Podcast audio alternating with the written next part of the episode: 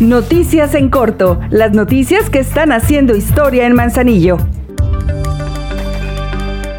Con recursos de las y los manzanillenses por 7.752.418 pesos, la presidenta de Manzanillo, Griselda Martínez, entregó tres nuevas unidades a la Dirección General de Servicios Públicos, las cuales vendrán a mejorar la atención de las necesidades diarias que el municipio requiere.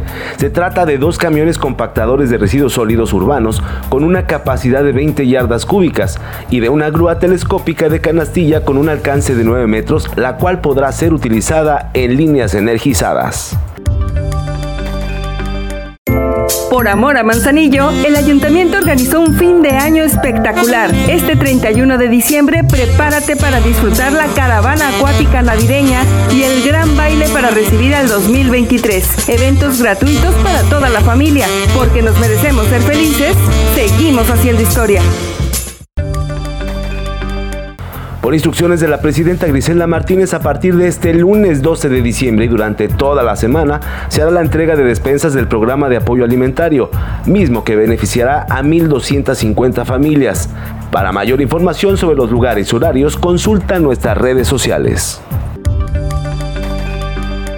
Como parte de la clausura de los talleres artísticos del Centro Cultural Salagua, el Instituto Municipal de la Cultura del Ayuntamiento de Manzanillo se llevó a cabo la presentación de alumnas y alumnos intermedios en teclado, guitarra y en rondalla, quienes son adiestrados por el maestro Cristian Fabián Lugo Arellano.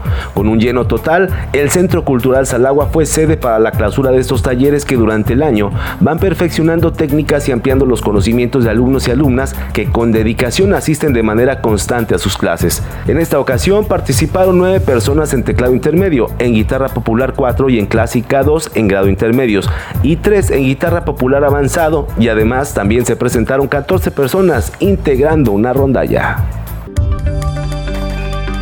Ahora ya estás bien informado del acontecer de nuestro municipio.